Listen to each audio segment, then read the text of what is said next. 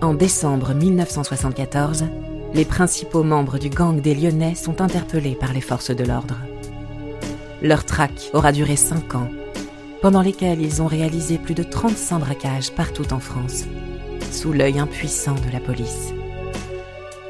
Vous écoutez Gang 70s, épisode 13, Le gang des Lyonnais, quatrième partie. Les policiers ont le sentiment qu'ils se rapprochent, Richard Chitley, journaliste et auteur du livre Le gang des Lyonnais. qu'ils sont derrière leur gibier quand même, qu'ils sont pas loin, quoi. Ils les sentent, euh, tu vois, ça frétille.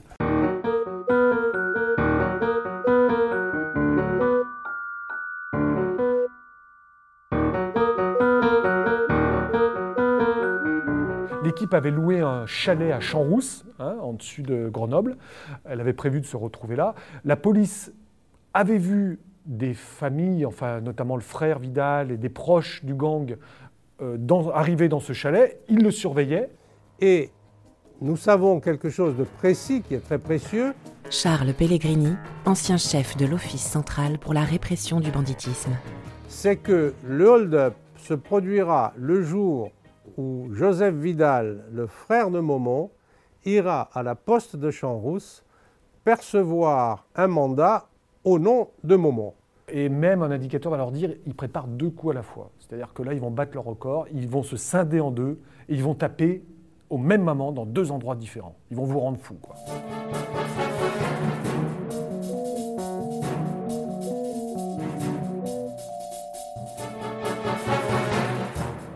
Et, et nous décidons de nous introduire dans l'appartement de Momon Vidal pendant une de ses absences. Et là, jackpot. Caché derrière le buffet, un paquet de cartes que nous photocopions avec un Minox, hein, c'était l'appareil des espions de l'époque, et sur lequel il y a marqué une dizaine d'itinéraires qui partent d'une dizaine de grandes villes, des itinéraires de rallye. On a des indications de plus en plus précises sur un coup, euh, sur le lieu euh, où ils sont susceptibles de taper. On va essayer de les faire en flagrant délit. Ils vont donc imaginer un secteur d'intervention du, gang des Lyonnais et à partir de là, ils vont mettre un dispositif en place avec l'idée d'intercepter le gang des Lyonnais sur la euh, route du retour. Et ça, c'est la fameuse opération Chacal.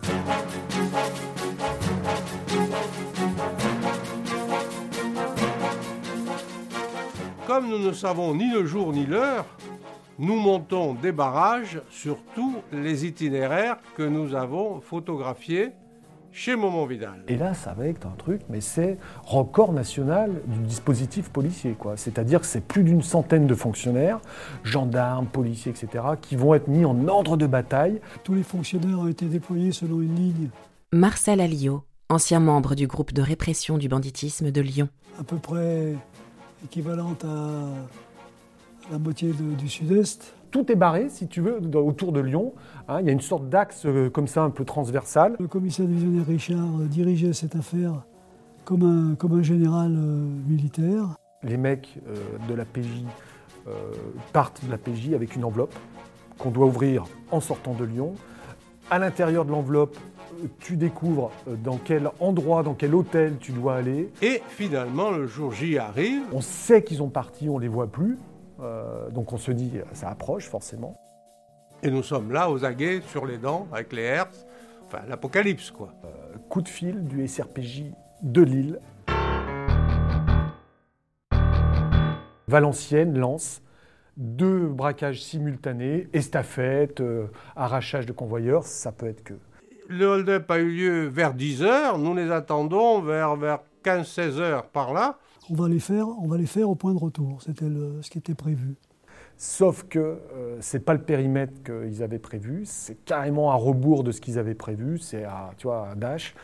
Et là, le, dispositif, l'opération Chacal est complètement prise à revers. Et là, ils vont, mais dans, les heures qui vont suivre, ils vont chambouler tout, ils vont refaire un, truc d'interception avec des gendarmes. Pareil, tu as plus d'une centaine de mecs qui sont mobilisés, avec des barrages. Donc cette fois, sur un axe, euh, si tu veux, transversal, destiné à, à couper la route euh, nord-sud.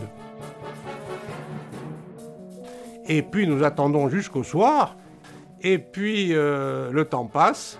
Et puis rien ne se passe. Et puis nous apprenons par les sonnettes que nous avons laissées devant les domiciles qu'ils sont rentrés tous chez eux.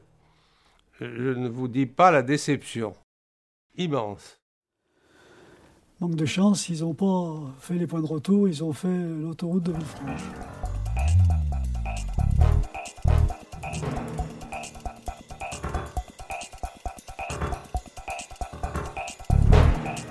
Ironie suprême de l'histoire, ce qui est quand même dingue, quoi, je veux dire, pour la première fois peut-être, pour la première fois, le gang des Lyonnais ne va pas utiliser une petite route, mais va prendre l'autoroute. Ce jour-là, ben, ils, ils l'ont, je sais pas, ils ont eu l'instinct, je sais pas.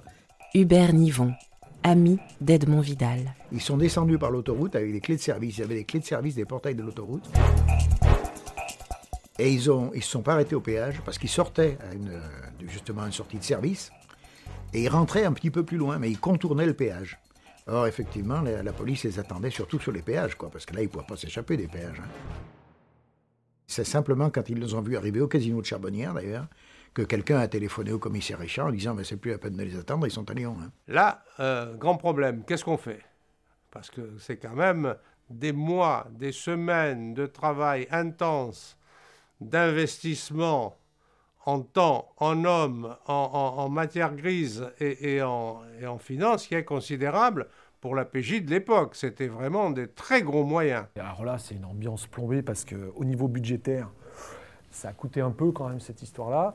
Euh, et donc là, on dit bon bah ok, euh, la plaisanterie a assez duré. Policièrement, ben, nous savons tout. Hein, nous savons que ce sont eux. Nous- tous ceux qui sont rentrés, nous savons qu'ils étaient à Lille. Et, qu'est-ce qu'on fait? Et donc là, il y a un conseil de guerre dans la nuit. Et le patron, donc c'était Richard, le patron d'opération, qui décide de, comme on dit en termes de métier, de taper tout le monde. Donc on monte les opérations et le matin à l'aube, on ramasse tout le monde.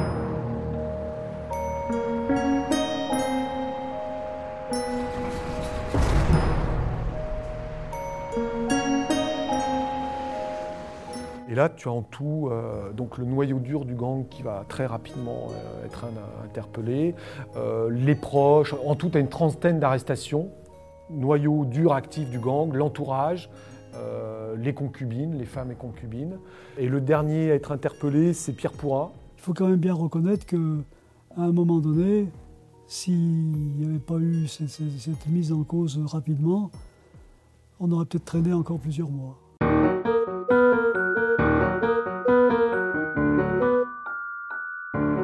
Et là, autre personnage euh, qui rentre dans l'histoire du gang des Lyonnais et qui est un personnage aussi, euh, je vais dire, extraordinaire, quoi, voilà, c'est le juge, François Renaud, qui, ouvre, qui a ouvert l'instruction et qui va, mettre, euh, qui va inculper, comme on disait à l'époque, euh, tous les gens les uns après les autres. Le juge était un juge qui n'était pas facile, qui ne faisait.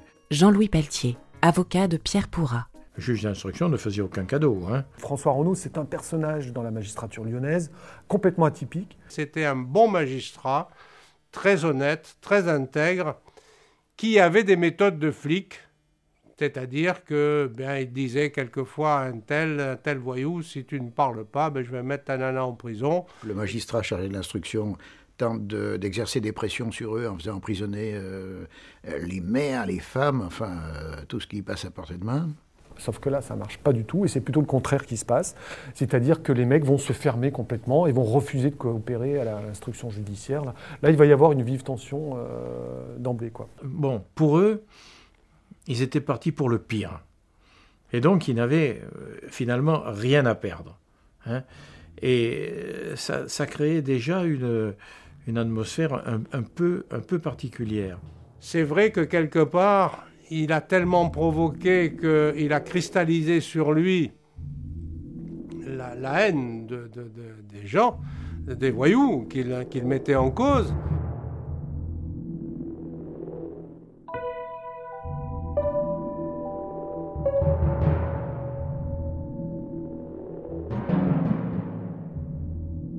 En pleine instruction judiciaire, hein, quoi. donc en juillet 1975, le magistrat est tué euh, au moment où il rentre chez lui, en pleine nuit, de plusieurs balles par, euh, par un commando euh, cagoulé qui l'attendait. Très vite, les regards se tournent forcément vers le gang des Lyonnais parce que c'est le dossier le plus chaud, etc. Eux, ils hurlent en disant bah, Attendez, on n'y est pour rien, on n'est quand même pas fou pour avoir battu notre juge, on sait que ça va nous retomber dessus. C'est ce qu'ils disent, quoi. En tout cas, l'assassinat du juge euh, va faire que bah, des choses vont, vont se compliquer. Tu vois, au niveau de la défense, ça va vraiment se compliquer. Et ils vont le sentir, je pense, les uns les autres, en se disant, oula, là, on est vraiment dans une mauvaise passe, parce que non seulement on va nous attribuer l'ensemble de notre œuvre, mais on va nous faire payer ça aussi.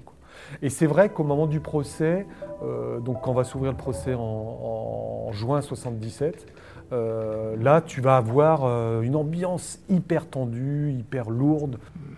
Nous étions assez anxieux. Nous pensions que cette équipe-là, bien formée, euh, parfois même avec des côtés presque militaires, hein, ne pouvait que, que, déplaire. Et puis, la magie de la cour d'assises a fait que ça s'est beaucoup mieux passé que ce qu'on pouvait craindre. Ce qui est sûr, c'est qu'ils n'ont jamais été pris sur le fait.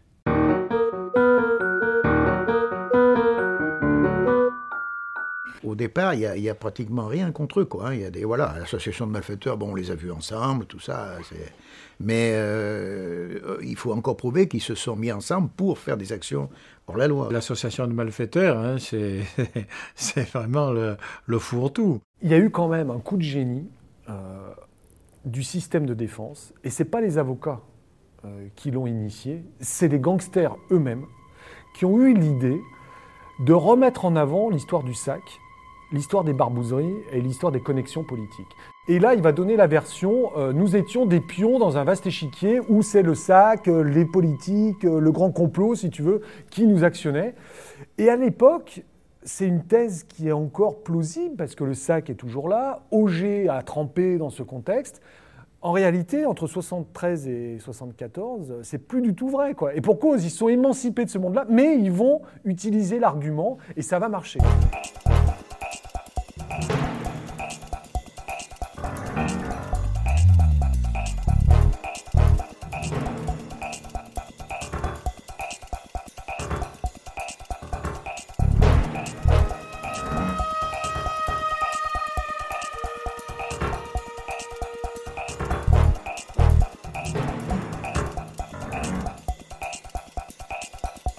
Eu des, hurlements de joie dans le box que j'ai rarement entendu en cours d'assises. Hein. Je veux dire que d'habitude, on baisse plutôt la tête et on part euh, penaud. Même pour une association de malfaiteurs, on peut aller beaucoup plus loin que 10 ans. Hein. Mais je pense qu'ils ont dégagé euh, une sympathie, que les jurés ont appris à les connaître sur plusieurs journées, qu'ils se sont rendus compte que finalement, ce n'étaient pas des gens aussi méchants qu'on les avait dépeints quelquefois, qu'ils n'avaient pas du tout de sang sur les mains, hein, absolument pas et que finalement, bon, ben, euh, on les soupçonnait d'avoir simplement pris de l'argent et pas, voilà. Ça avait un côté Robin des Bois, ça. Hein? Et dans le public, Robin des Bois, c'est encore le cinéma, et c'est le, le héros. Je trouve que les Lyonnais s'en sont particulièrement bien tirés à l'issue de ce procès, et que c'est la vie, mais que la police n'a pas été payée de ses efforts, parce que je peux vous garantir que ça a été, en termes d'investissement en temps, en hommes, en argent, en matière grise, en effort, euh, quelque chose d'assez colossal. Ceci étant, c'est la vie, on est passé à autre chose et on n'est pas là pour, euh, pour porter des jugements. Simplement, je constate que après tout ce qu'ils ont fait, ils s'en sont bien tirés.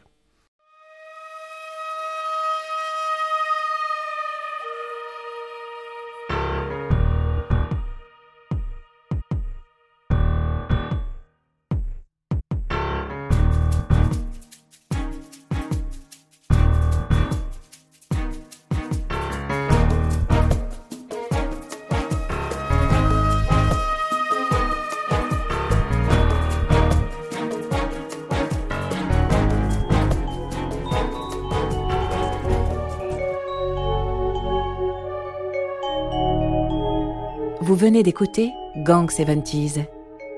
Si vous avez aimé ce podcast, vous pouvez vous abonner sur votre plateforme de podcast préférée et suivre Initial Studio sur les réseaux sociaux.